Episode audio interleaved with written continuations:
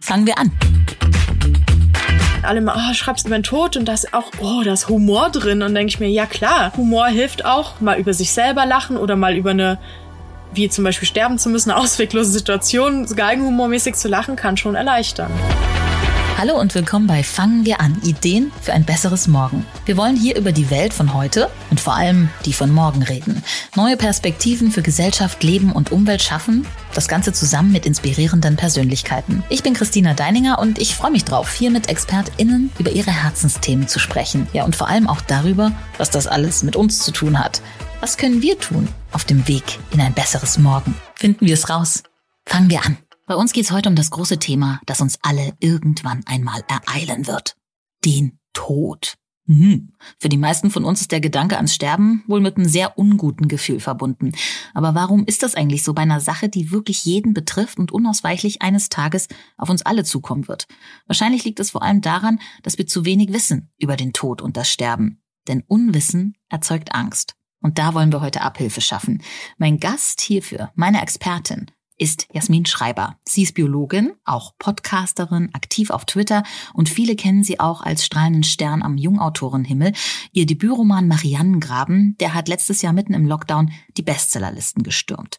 Ihr zweites Buch jetzt ist kein Roman, sondern ein Sachbuch. Es heißt Abschied von Hermine und es wirft mal einen ganz anderen Blick auf den Tod und das Sterben. Aus biologischer und aus humorvoller Sicht. Ja, dass das gut zusammengeht. Das könnt ihr jetzt im Gespräch mit Jasmin erfahren. Was kann uns dieses Wissen über den Tod am Ende dann doch bringen? Vielleicht ein besseres Leben?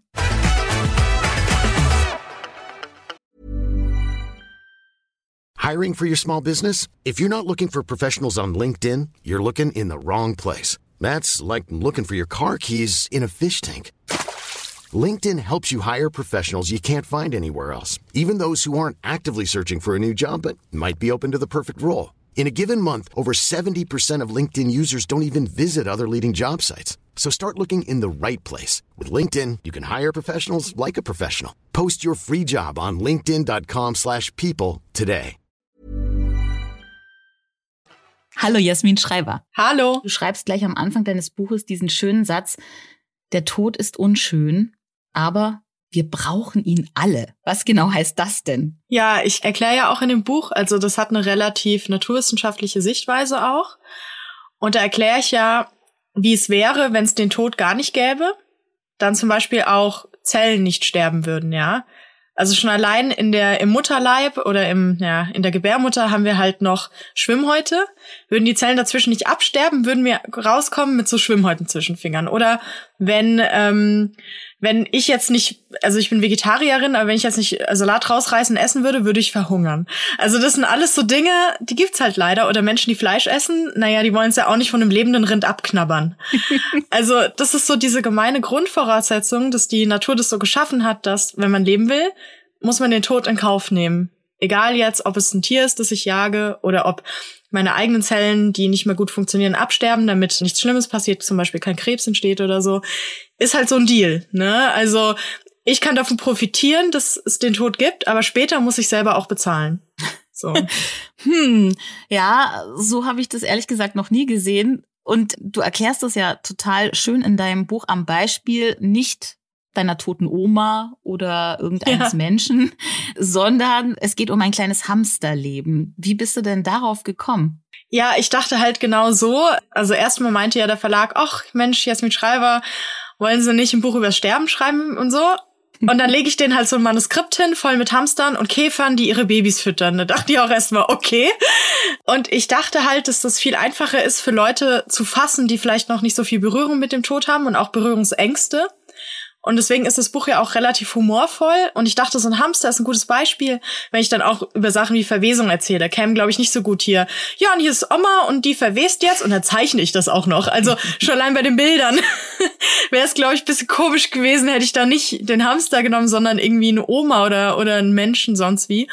Und ich dachte halt, dass das so ein anschauliches Beispiel ist. Und Hermine war ja mein Hamster und die ist ja gestorben. Und da dachte ich mir zwei Fliegen mit einer Klappe. Jetzt immer, wenn die Frage kommt, ist das Buch autobiografisch, kann ich sagen, ja.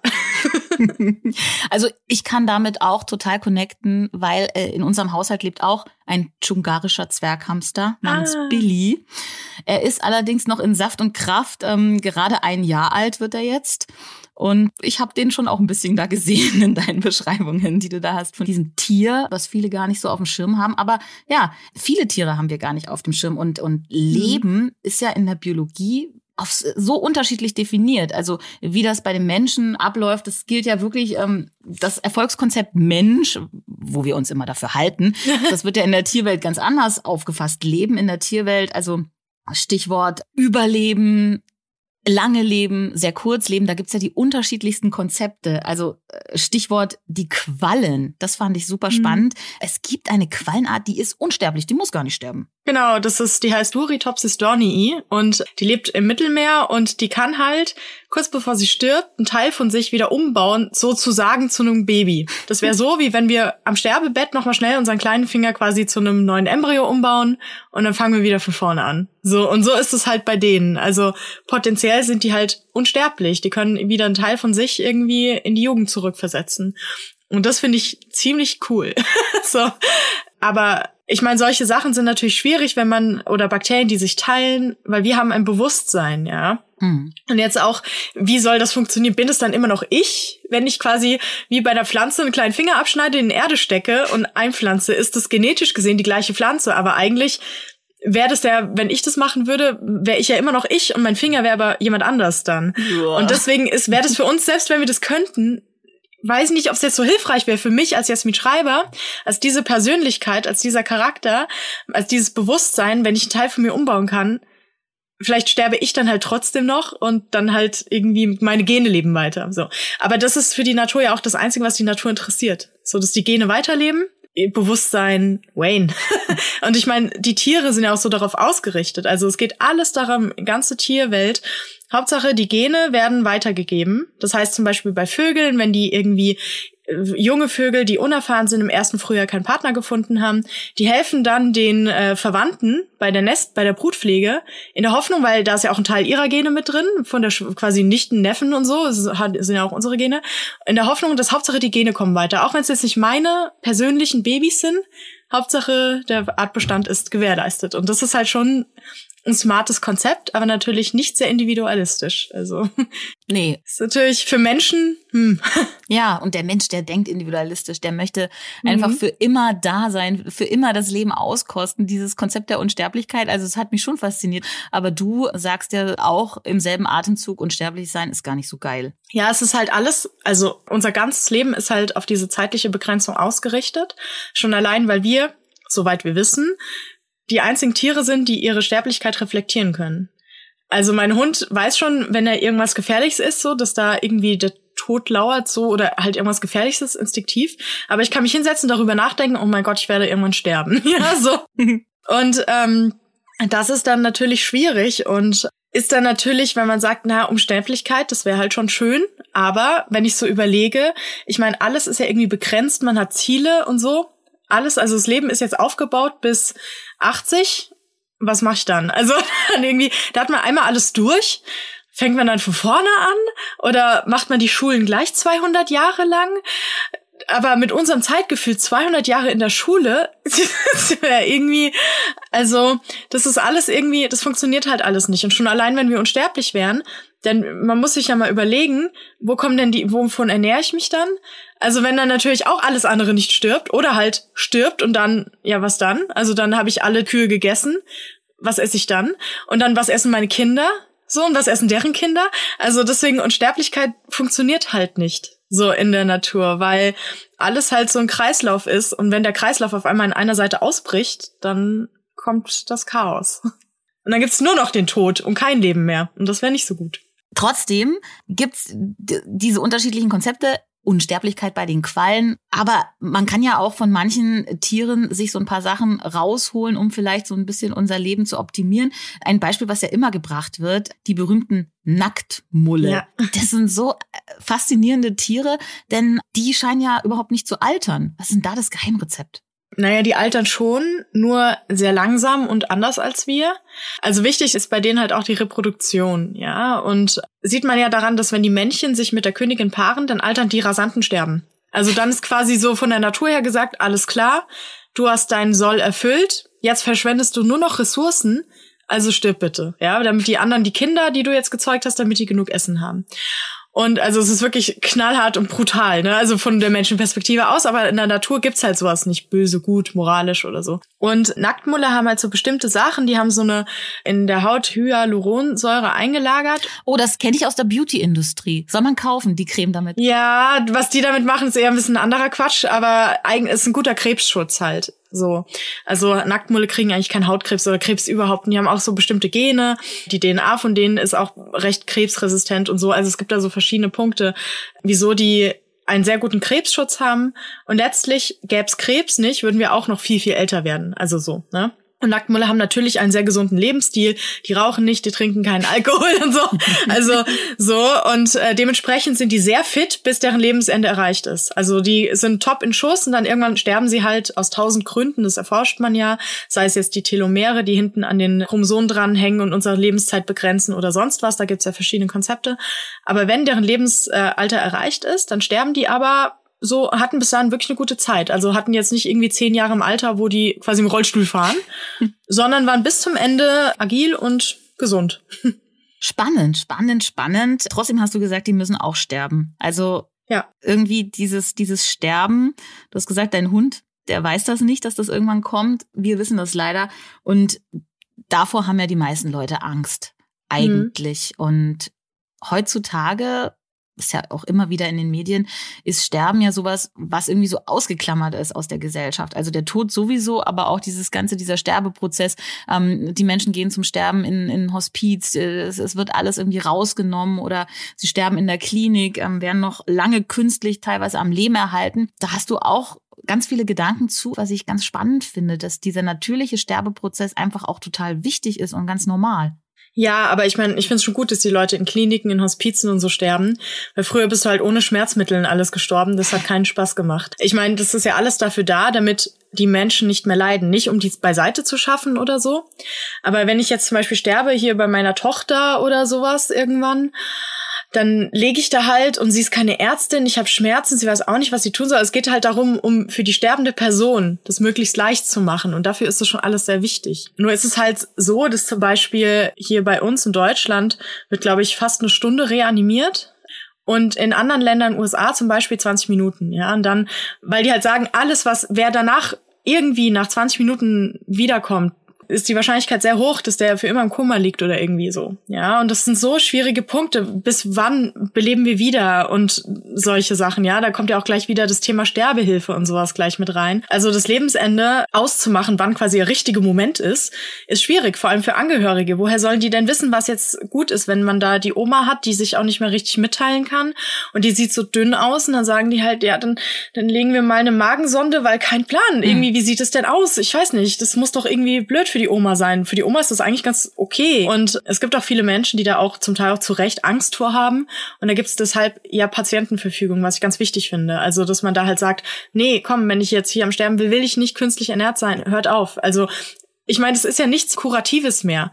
Wenn ich im Sterbeprozess bin, gibt es kein Zurück. Da kann man nicht sagen, okay, wir machen jetzt was, damit sie vielleicht doch noch zwei Jahre lebt, sondern ich bin fertig dann. Und ob ich dann in drei Wochen sterbe oder in einer Woche, wenn ich eh schon so weggetreten und alles bin, dann will ich es aber auch wirklich durchziehen. Also dann will ich einfach irgendwie, dann möchte ich auch wirklich in Ruhe sterben, ohne dass man mir noch irgendwie was in den Magen pumpt und dann überfordert es meine Verdauung und alles. Und dann habe ich vielleicht noch Schmerzen, kann es aber nicht mitteilen, weil ich ja irgendwie eh, eh schon so eingetrübt bin. Und also das ist ein super, super schwieriges Thema. Und gibt's ja auch viel Streit darüber. Also gerade sowas wie Sterbehilfe, wenn die Person sich nicht mehr mitteilen kann. Wann hat früher mal gesagt, ich will sterben, ja, gilt es noch? Und also es ist sehr schwierig. Trotzdem, du hast ja das ähm, gerade äh, auch angemerkt, die Patientenverfügung ist ganz wichtig. Da denken jetzt ja. wahrscheinlich viele, oh, ich bin 25, da habe ich noch lange Zeit. Aber muss man ja echt sagen, der Tod kommt Ganz sicher irgendwann, aber wann, weiß man nicht genau. Ja, gerade mit 25 oder mit 30. Ich meine, wenn die das nicht machen, müssen es die Kinder entscheiden. Und wer will das seinen Kindern antun, dass die sich jetzt überlegen müssen, hm, töten wir jetzt unsere Mutter oder machen wir das nicht? Also das ist halt etwas, das möchte niemand jemanden zumuten. Und vor allem, wenn man 25 ist und vielleicht wirklich in der Situation dann ist, wo man weiß, man will so nicht weiterleben, hat jetzt aber noch 70 Jahre vor sich. Also das muss man ja auch mal überlegen, ja. Also das sind so Sachen, da muss man sehr gut drüber nachdenken und mit Ärztinnen und Anwältinnen oder so darüber sprechen, mit, dem, mit der Familie sich informieren. Das heißt, man muss jetzt keine Patientenverfügung über ins Knie brechen oder so, ja, aber mal anfangen, so einfach gerade wenn man Kinder hat, so, dass die erstens versorgt sind, zweitens, dass die keine unangenehmen Entscheidungen treffen müssen, sondern einfach wissen, okay, das ist das, was Mama wollte, ja, oder dass der Partner da jetzt nicht plötzlich irgendwas entscheiden soll. Also das würde ich meinem Partner nie antun, dass der da jetzt so, tja, will die jetzt für immer hier im Koma liegen oder keine Ahnung, so, ja. Also das will ich denen dann schon abnehmen, einfach so. Ich finde es auch gar nicht schlimm, wenn Leute sagen, ja, ich möchte alles medizinisch Mögliche machen, haltet mich bis zum bitteren Ende am Leben. Finde ich total in Ordnung. Es geht ja nur darum, dass man es weiß. Also, dass die Ärzte nicht das Gefühl haben, sie machen was falsch oder so, ja. Dann, oder dann schalten sie die Geräte ab, weil der Sohn sagt, na, ich glaube nicht, dass sie es will, aber eigentlich will man's. Ja, so. Also, das ist einfach nur, um Probleme zu vermeiden. Und das finde ich super wichtig. Und da gibt's auch Organisationen, da muss man einfach nach dem Internet suchen, die beraten einen da, helfen einem ein bisschen und so. Also das ist schon, das ist jetzt auch nicht mega kompliziert. Also zur Not könnte man selbst einfach einen Wisch ausfüllen, aber man will ja, dass es auch wirklich passend ist dann in der jeweiligen Situation. Auf jeden Fall Appell an alle, das zu machen. Huh, schon so ein bisschen, also es ist komisch, man redet wirklich nicht tagtäglich drüber und man merkt mhm. schon so, wie dann so langsam so auf der Brust so ein bisschen beklemmendes Gefühl entsteht. Und um das jetzt ein bisschen aufzulockern, haben wir ein kleines Zwischenspiel in Anführungsstrichen. Mhm. Hierbei fangen wir an. Unser Fragen Ying und Yang, denn wenn man mit was anfängt, dann muss man sich oft für einen Weg entscheiden. Deswegen bekommst du jetzt immer von mir zwei Begriffe, die so ein bisschen was mit dir und deinem Thema und deinem Buch auch zu tun haben, gesagt. Und du entscheidest dich bitte für eines oder für beide oder für keines und sagst vielleicht auch kurz warum. Können wir starten? Okay. Mhm. Okay. Mein Lieblingspaar. Schmeißfliege oder Weinbergschnecke? Weinbergschnecke. Ja? Ähm, weil ich selber Hausschnecken habe, ich liebe die einfach. Schon als Kind fand ich Weinbergschnecken toll die machen sich auch gerne mal über äh, totes Fleisch her. Ja, über alles, was mal gelebt hat. Denkt man Pflanze, gar nicht. Tier, egal. Ja. Okay. Verbrennen oder begraben? Graben auf jeden Fall. Also verbrennen erstens totale Ressourcenverschwendung für Babytiere, ja, die können davon noch essen und zweitens verpeste ich dann auch noch die Luft und blase Kohlendioxid in die, in die Atmosphäre. Also doppelt schlecht für mich verbrennen. Ähm, deshalb auf jeden Fall begraben und anderen Lebewesen die Möglichkeit geben, Babys zu kriegen. Virus oder Bakterium? Virus. Ich finde Viren total cool, weil die äh, eigentlich keine richtigen Lebewesen sind. Und die kommen in Zellen und programmieren die um, wie bei Star Trek bei dem Borg oder so, so dass die Hautzelle dann nicht mehr Hautzellensachen macht, sondern nur noch zu so einer Virenfabrik wird und nichts anderes mehr macht, als Virenbauteile zu bauen, obwohl die vorher gar nicht dafür dazu in der Lage war. Das finde ich ziemlich krass. Das ist verrückt. Du sagst ja, das sind keine richtigen Lebewesen mhm. ähm, und machen trotzdem ganz viele tolle Sachen. Ja. Also die sind halt keine Lebewesen, weil sie sich nicht selber Virenteile bauen können, nicht selber fortpflanzen können. Also ich könnte zum Beispiel mit einem Partner ein Kind kriegen, aber ähm, so als Mensch, weil wir dafür die Anlagen haben, egal jetzt, ob man fruchtbar ist oder nicht, das ist egal. Aber die Viren haben nichts, generell nichts, womit sie das selber machen könnten. Und deswegen brauchen sie eine Bakterie, damit das Bakterium das für einen macht. Und deshalb sind sie keine Lebewesen in den meisten Definitionen. Ist natürlich auch Streitpunkt, aber eigentlich ist das so die Definition. Spannend. Ein Hamster oder zwei Hamster? Ein Hamster, weil die Einzelgänger sind. Es sei denn, man hat ein riesiges Grundstück, dann gehen auch mehrere Hamster. Ja, die sind wirklich Einzelgänger. Also, wenn man sie so anschaut, denkt man sich eigentlich auch, Mensch, er ist ganz einsam und allein, aber die fühlen sich ganz wohl alleine. Ja, die würden sich gegenseitig sonst die Augen rausreißen. Das wäre nicht so gut. ja, oder sich äh, töten, denn ähm, darum geht's ja heute, um Sterben und Tod. Danke dir, das waren schon alle Paare, die ich ähm, so mhm. im Petto hatte. Was im Jenseits jetzt passiert nach dem Tod, das weiß natürlich keiner und ähm, da kann man nur spekulieren, hoffen. Wir hatten gerade verbrennen oder begraben, was mir überhaupt nicht bewusst war. Wir haben ja eine, eine Sargpflicht mhm. in Deutschland, die jetzt teilweise aufgeweicht wurde für ähm, muslimische Bestattungen. Da ist ja genau. jetzt, glaube ich, jetzt ganz frisch auch in Bayern das äh, Leichentuch erlaubt. wenn man im Sarg beerdigt wird, ähm, diese, diese Vorstellung, dass alles wieder zur Erde wird, ist ja bei so einem Holzsarg gar nicht so wirklich gegeben. Erzähl doch mal was darüber. Ja, also da empfehle ich wirklich den unbehandelten Holzsarg, komplett unbehandelt, ohne alles. Und natürlich jetzt auch nicht mit Messingscharnieren oder so. Also wirklich, es gibt da schon, das ist einfach wirklich, ich habe sogar gesehen, dass es so Bausätze gibt, da kann man ein Regal draus bauen, wenn man stirbt, kann man das umklappen zu einem Sarg.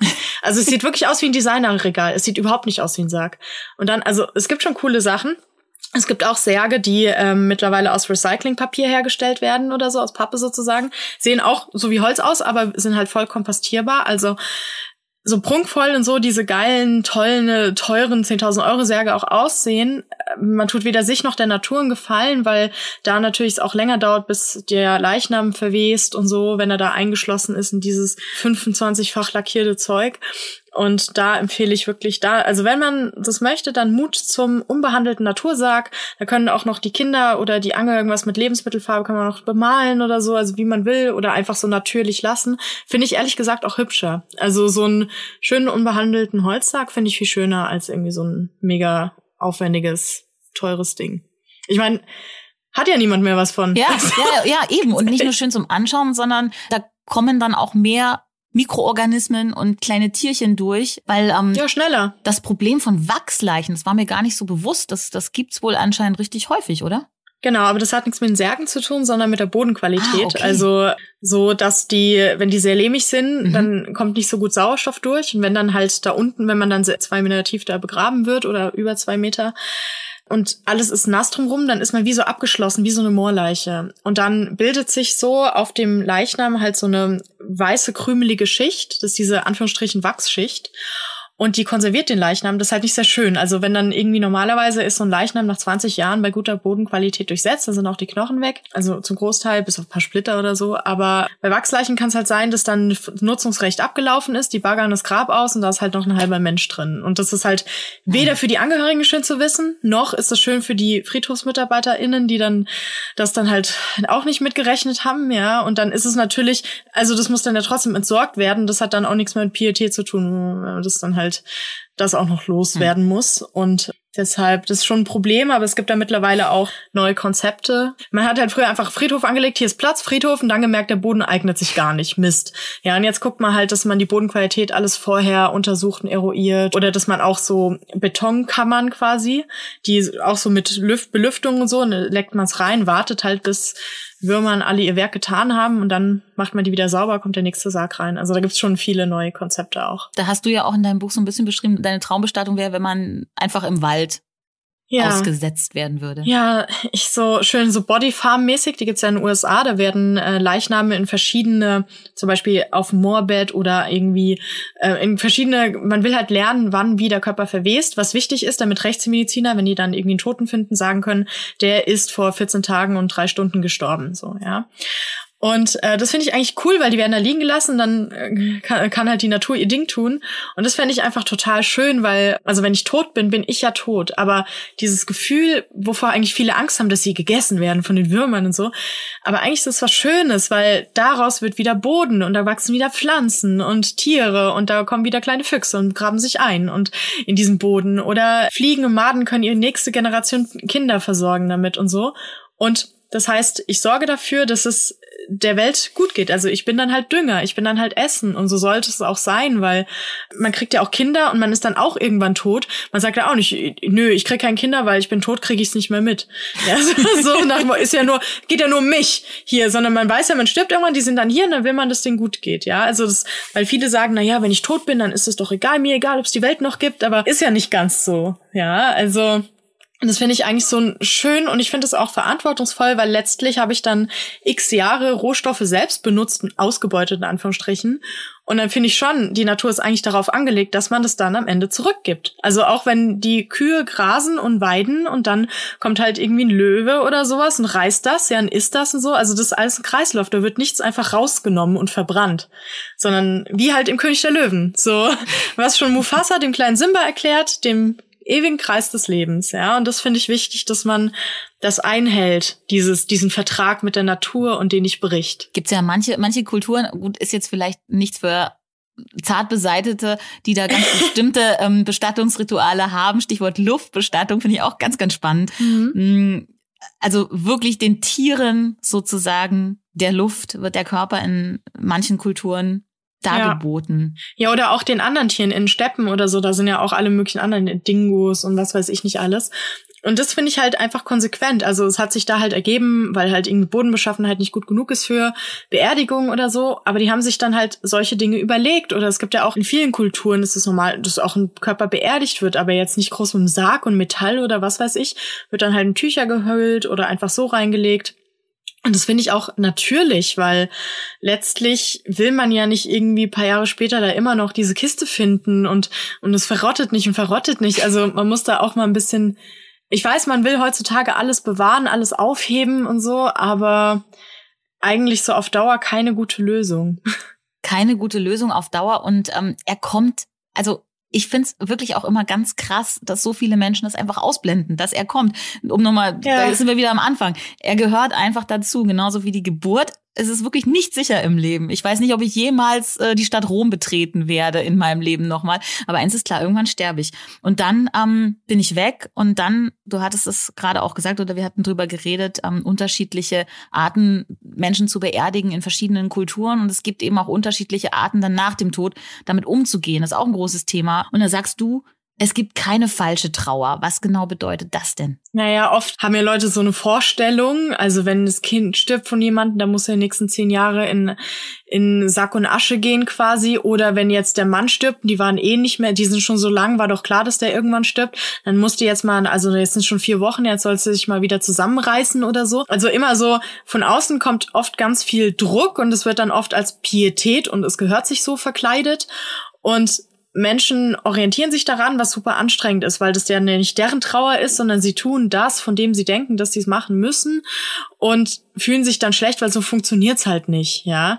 Und deswegen sage ich, es gibt halt keine falsche Trauer, weil Trauer ist halt einfach da. Da kann man jetzt blöd finden, kann sagen, oh, ich würde lieber anders trauern. Ja, hätte, hätte Fahrradkette. Ja, man trauert halt so, wie es gerade ist und es ist nicht leicht und es ist nicht genormt. Also jeder trauert anders, jeder Mensch und jeder trauert auch bei jedes Mal anders. Also vielleicht nur, weil man vielleicht den Tod des Großvaters gut weggesteckt hat, heißt das nicht, dass man bei der Großmutter vielleicht, wenn man dann plötzlich mehr trauert, ist das nicht schlimmer oder heißt auch nicht, dass man die Oma mehr geliebt hat oder so, sondern ist halt einfach so, ja. Und ich finde es halt wichtig, dass Trauer so gefühlt wird, wie sie halt da ist. Und natürlich gibt es Situationen, wenn man merkt, okay, das ist jetzt nicht mehr nur normale Trauer, sondern da passiert irgendwas mit mir, dass man vielleicht depressiv wird oder irgendwie anders psychisch erkrankt und dann kann man sich da auch Hilfe holen oder so, aber deswegen ist es jetzt nicht falsch oder so. Also viele Leute haben ja wirklich Angst, auch Bestattung, Beerdigung, alles, wie verhalte ich mich und schauen gar nicht auf sich, was brauche ich jetzt, sondern eher, was könnten die anderen von mir denken. So, ja, ja. ja, also wenn eine Frau zu kurz traut um ihren Mann, oh, die hat den bestimmt umgebracht oder so. Also das ist echt alles so, dass man da schon, während man eigentlich selber in so einer emotionalen Notsituation ist, dann auch noch den Druck von außen hat. Das ist halt echt blöd. So. Ja, also das ist leider in so vielen Lebensbereichen so, ähm, ja. dass man viel zu viel ähm, auf die anderen guckt als auf sich selber. Das wäre wirklich ja. was, was ich mal bei allen in den Köpfen ändern könnte. Ja, ich denke auch sofort an Mütter.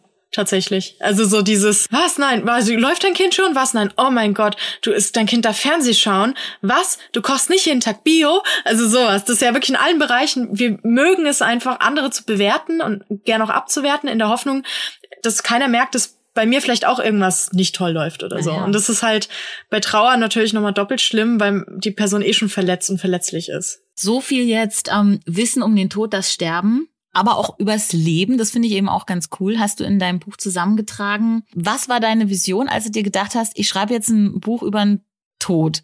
Also, was hast du da dir so als Ziel gesetzt? Ja, also meine erste Vision war, mache ich nicht. ähm, ich wollte kein Buch über, über den Tod schreiben. Und deswegen ist ja auch zwei Drittel des Buchs geht ums Leben, ums Altern und ein Drittel geht um Tod. Also schon, da fängt's schon mal an, so, weil ich mir dachte, nö, keine Lust. Und dann die meisten, also ich habe hier auch irre viel Literatur zum Thema Sterben und Tod und die hat alles eine relativ ähnliche Perspektive und zwar so eine soziologische, kulturelle und äh, weiß ich nicht, soll sowas irgendwie, psychologische. Und ich dachte mir so, ähm, ich möchte gern als Biologin dieses Buch schreiben Und bei mir wird es hauptsächlich erstmal ums Leben gehen, weil wie soll ich Leuten erklären, einfach, oft steht ja auch in den Büchern, ja, der Tod ist notwendig und so, aber es wird nie erklärt, warum. So, ne? Also es ist halt so eine Floskel dann. Und ohne Leben kein Tod und ohne Tod kein Leben. Ja, aber man muss den Leuten mal genau zeigen, was damit gemeint ist. Also deswegen erkläre ich ja von den Zellen, wie die, wie wir aus einer Zelle ein ganzer Mensch werden und wie wir dann später aus einem ganzen Menschen, beziehungsweise Hamster in dem Fall, wieder zu kleinen Zellen zerlegt werden und halt irgendwie gegessen werden und von Mikroorganismen und sowas und wieder in einzelne Zellen zerfallen. Und ähm, das fand ich irgendwie mal einen guten Ansatz. Und dann, ich habe dann einfach, ich hatte keine große Vision, ich habe einfach drauf losgeschrieben tatsächlich, äh, während ich bei Romanen immer krass plotte und ein Jahr plane, bevor ich überhaupt den ersten Buchstaben setze, ging es bei Sachbuch direkt los. Ich dachte, naja, mal gucken, wo ich ankomme. Und da kam ich sehr schnell auf den Trichter, alles klar, Hamster. Ich nehme Hermine, und wollte auch eigentlich erst viel mehr noch über den Tod schreiben und dachte ich mir, nee, ich werde jetzt hauptsächlich über das Leben schreiben, weil es dann auch irgendwie weniger gruselig ist, weil man den Leuten erstmal erklärt hat, wie das so funktioniert. Und hat ja nicht jeder jetzt so einen mega Bezug zu Naturwissenschaften, ja, zu Biologie. Und bei vielen, auch bei mir, war der Biounterricht jetzt vielleicht nicht gerade geil, also bei mir war er phasenweise richtig beschissen, ja, und äh, ein Wunder, dass ich überhaupt Biologin geworden bin, weil danach hätte ich eigentlich Biologie hassen müssen. Und das ist halt, da dachte ich mir, ich mache das jetzt mal so und mal gucken, ob das vielleicht die Leute abholt, die von so den anderen Büchern, die auch sehr gut sind, von denen ich auch sehr viele habe, die da jetzt entweder Berührungsängste haben oder dass denen nicht sowas gibt. So war halt ein Experiment. Quasi so, mal schauen, ob es vielleicht Leute gibt, die besser darauf ansprechen. Und deswegen habe ich es auch so ein bisschen alle mal, oh, schreibst über den Tod und da ist auch, oh, da ist Humor drin. Und denke ich mir, ja klar. also nicht alles ist nur schlecht, nicht alles ist nur gut. Und ähm, Humor gibt's ja auch, es gibt ja so viel Galgenhumor in den absurdesten Situationen. Und deswegen dachte ich mir, ja, ein Humor transportiert auch Geschichten gut. Und Humor hilft auch, mal über sich selber lachen oder mal über eine, wie zum Beispiel sterben zu müssen, eine ausweglose Situation, galgenhumormäßig zu lachen, kann schon erleichtern. So und so kam dann dieses Buch zustande. So eine Mischung aus naja, schauen wir mal. und halt, okay, irgendwas mit ganz vielen Tieren. es so. ist mit ganz vielen Tieren drin und ähm, es ist auch, du hast vorhin gesagt, gruselig, es ist überhaupt nicht gruselig. Es ist einfach total spannend und ja, es, es bringt einen zum Nachdenken und zum Umdenken auch. Und da sind wir jetzt eigentlich auch schon fast am Schluss. Hierbei fangen wir an, wollen wir immer gerne, dass uns unsere Gesprächspartner, unsere ExpertInnen Tipps mit an die Hand geben, Ratschläge für alle, die einfach sich mit, mit dem Thema noch nicht so viel beschäftigt haben, Tod und Sterben und ja, was mache ich jetzt mit dem ganzen Wissen? Was mache ich jetzt? Zwei Ratschläge, hast du die? Ja, also ich habe ja gerade auch mit diesem Vertrag mit der Natur erzählt. Also wenn ich was von der Natur nehme, dann gebe ich was zurück, wenn ich sterbe. Nur so funktioniert Natur, so ist sie ausgelegt und wir Menschen brechen das ja. Und ich finde es halt wichtig, so zu leben, dass man solche Verträge nicht bricht, dass man die Natur eben, dass man da eine Welt hinterlässt, das ist halt so klischeehaft, aber es ist halt so, in der dann auch die Nachkommen leben können, einfach, weil wenn ich mich so verhalte, diesen Vertrag breche und dann sterbe ich und dann müssen meine Nachkommen diese Schulden bezahlen und wenn man es zu doll macht, dann ist man überschuldet und am Ende haben wir dann hier, weiß ich nicht, da brennen die Wälder noch mehr, wir haben Klimaflüchtlinge, so die Tiere, das alles, die werden immer überleben. Also klar sterben Arten aus und so weiter, aber wir Menschen werden halt dazu, zu diesen Artenzählen, die dann aussterben. Und wenn man das nicht möchte, dann sollte man so leben, dass man später also keine Welt hinterlässt, die in Schutt und Asche liegt, aber auch so leben, weil jeder auch nur einmal lebt, dass ich jetzt nicht das einzige Leben einer anderen Person versaue. Das heißt, Menschen helfen, Menschen nicht irgendwie sagen, mir doch scheißegal, ob die da in Syrien jetzt irgendwie abkratzen. Ich will nicht, dass die hierher kommen in meinen deutschen Schrebergarten, ja. Die leben auch nur einmal, ja. Und die haben halt das Pech gehabt, nach Syrien geboren zu sein, wo halt diese politischen Verhältnisse leben. Also, dass man einfach so lebt, dass alle Menschen und Tiere und Pflanzen und Pilze und Bakterien, was weiß ich nicht was, einfach ihr, ihren Selbstzweck erfüllen können. So, das finde ich wichtig. Bis ja, auf die Viren, Jasmin, bis auf die Viren. Doch, die Viren brauchen wir zum Teil ja auch, sonst werden, also ich meine, die sind auch nicht nur schlecht. Also zum hm. Beispiel können Viren, äh, Bakterien, kleine Sachen, äh, wenn die die DNA da einschleusen, können die denen coole Fähigkeiten verleihen für uns oft nicht so cool, zum Beispiel Antibiotikaresistenz oder so. Aber das ist schon, das, es hat schon allen Sinn. Es ist ja schon ausgewogen. Genauso wie Stechmücken nerven, aber die haben trotzdem auch ihren Sinn und Zweck, um halt irgendwie, die sind ja nicht, befallen ja nicht nur uns Menschen, sondern auch viele Tiere und dann halten die da die Population in Schach. Also das finde ich wichtig. So leben, dass man nichts, keine Menschen, Tiere und sonst was verletzt. Und als zweites wieder zu dem Vertrag mit der Natur zurück. Da wir ja momentan in Verhältnissen leben, wo der Einzelne das vielleicht auch nicht ändern kann. Also ich kann jetzt sagen, ja, ich will so leben, dass ich nicht hier, äh, ne? Und dann macht die Industrie was anderes und das ist halt politisch aktiv werden. Und das heißt nicht, dass man jetzt hier Demos organisiert, sondern man geht zur Wahlurne und wählt eine Partei, die nicht auf das alles scheißt, die nicht auf diesen Vertrag mit der Natur scheißt für kurzfristige Wirtschaftsinteressen, ja. So finde ich einen guten Zweck. Man kann natürlich sagen, ist mir egal, mich interessieren nur Wirtschaftsinteressen. Fair enough. Wir sind Demokratie, dann wählst du halt weiter, was weiß ich, CDU, FDP oder was weiß ich. Ja, oder man sagt halt, okay, nee, ich will jetzt eine Partei, die Klima irgendwie ernst nimmt, weil ernsthaft, das ist wirklich, das können sich die Leute gerade gar nicht vorstellen, weil es so abstrakt wirkt. Aber wenn es da ist, und es fängt ja auch schon an mit den brennenden Wäldern die ganze Zeit und so, dann gibt es kein Zurück mehr. Da gibt es kein Geld der Welt, kann das dann noch rückgängig machen. Selbst wenn wir alles Geld der Welt zusammenlegen würden, alle Wissenschaftler, alle nur noch das machen würden, gäbe es keinen Weg zurück. Das heißt, politische Entscheider wählen in die Parlamente, die da was bewegen, weil sonst sind wir wirklich am Arsch. Ja, es haben ja schon viele Generationen von Lebewesen vor uns haben Situationen, Dinosaurier zum Beispiel standen Situationen gegenüber, wo es kein Entkommen gab. So Dinosaurier, Eiszeiten, das ist alles passiert. Das hat Arten wirklich von der Erdboden radiert, ja, ausradiert. Innerhalb von 20.000 Jahren waren die weg und kamen nie wieder. Und wenn wir so weitermachen, wird uns das halt auch passieren. Nur die Kakerlaken werden dann halt denken, ja, Gott, endlich sind die Menschen weg. Weiter geht's. Weiter so. geht's, Jasmin. Fangen wir an, ich habe so verstanden, zu leben. Ja. Alles klar, ich danke dir für das Interview. Es hat mich total gefreut. Alles Gute für dich. Dankeschön. Ja, das war Fangen wir an, Ideen für ein besseres Morgen. Wenn ihr neugierig geworden seid und Lust habt auf mehr, lest rein. Abschied von Hermine von Jasmin Schreiber ist bei Goldmann erschienen und ich kann euch sagen, es wird euren Blickwinkel auf den Tod, das Sterben und am Ende auch das Leben gründlich ändern. Ich bin Christina Deininger und ich freue mich, dass ihr dabei wart. Ich hoffe, ihr habt was mitgenommen und fangt vielleicht sogar an, was in eurem Heute für unser aller Morgen zu verändern. Wir freuen uns über eure Rückmeldung. Am meisten natürlich über eine Bewertung auf der Podcast-Plattform eurer Wahl oder per Mail an podcast@penguinrandomhouse.de. Und jetzt einfach abonnieren und keine Folge mehr verpassen. Fangen wir an. Ja, und für alle, die Podcasts lieben und gar nicht genug bekommen können, jetzt haben wir noch einen ganz besonderen Tipp für euch. Hört mal rein. Hallo, ich bin Yvonne. In meinem Podcast Ideen für eine bessere Welt geht es nicht nur um Nachhaltigkeit und Gemeinschaftsgefühl, sondern auch um die ganz große Frage danach, wie wir mit kleinen Taten Großes bewirken können. Dazu spreche ich mit meinen Gästen über spannende Projekte und suche nach Anregungen für einen bewussteren Lebensstil. Am besten, du hörst selbst mal rein. Ideen für eine bessere Welt auf Audio Now und überall, wo es Podcasts gibt. Viel Spaß!